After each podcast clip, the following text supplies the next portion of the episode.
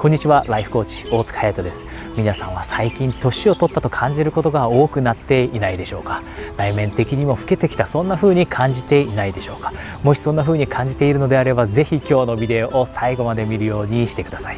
今日私がお話しするのはどうすれば若さを保つことができるのか大切な2つのアイデアについてです。それでは早速1つ目のアイデアについてお話しします。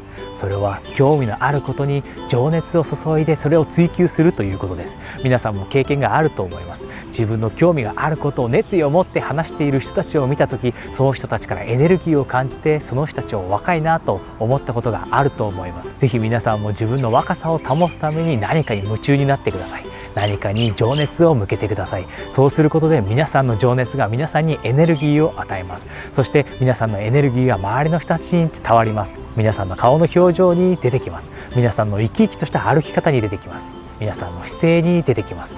是非情熱を注げることを見つけてそれに夢中になってみてください。そして2つ目のアイデア。それは何かというと自分を成長させるということです。多くの方が自分が老けたと感じる。自分が年を取ったと感じる。その理由は数年前と比べて自分は何も成長していないと感じるからです。是非自分の成長に向けて毎日努力をするようにしてください。例えば今腕立て伏せが5回しかできないとします。それが1ヶ月後2ヶ月後になって30回できるようになったらどう感じるでしょうか？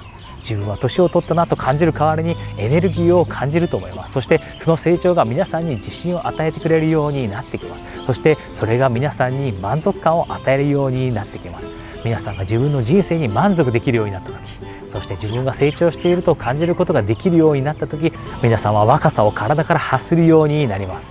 是非今日お話しした2つのことをやってみてください。これができるようになれば皆さんは20歳の自分よりも30歳の自分30歳の頃の自分よりも40歳の今の自分の方が素敵だと感じることができるようになるはずです。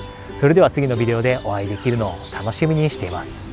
今よりもっと幸せを感じられるようになりたいという方そして夢や目標を持っていてそれを必ず叶えたいという方には私との1時間のスカイプでの無料コーチングセッションを差し上げます。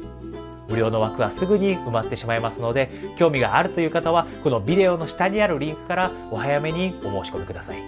それでは無料コーチングセッションでお会いできるのを楽しみにしています。ライフコーチ大塚隼人でした。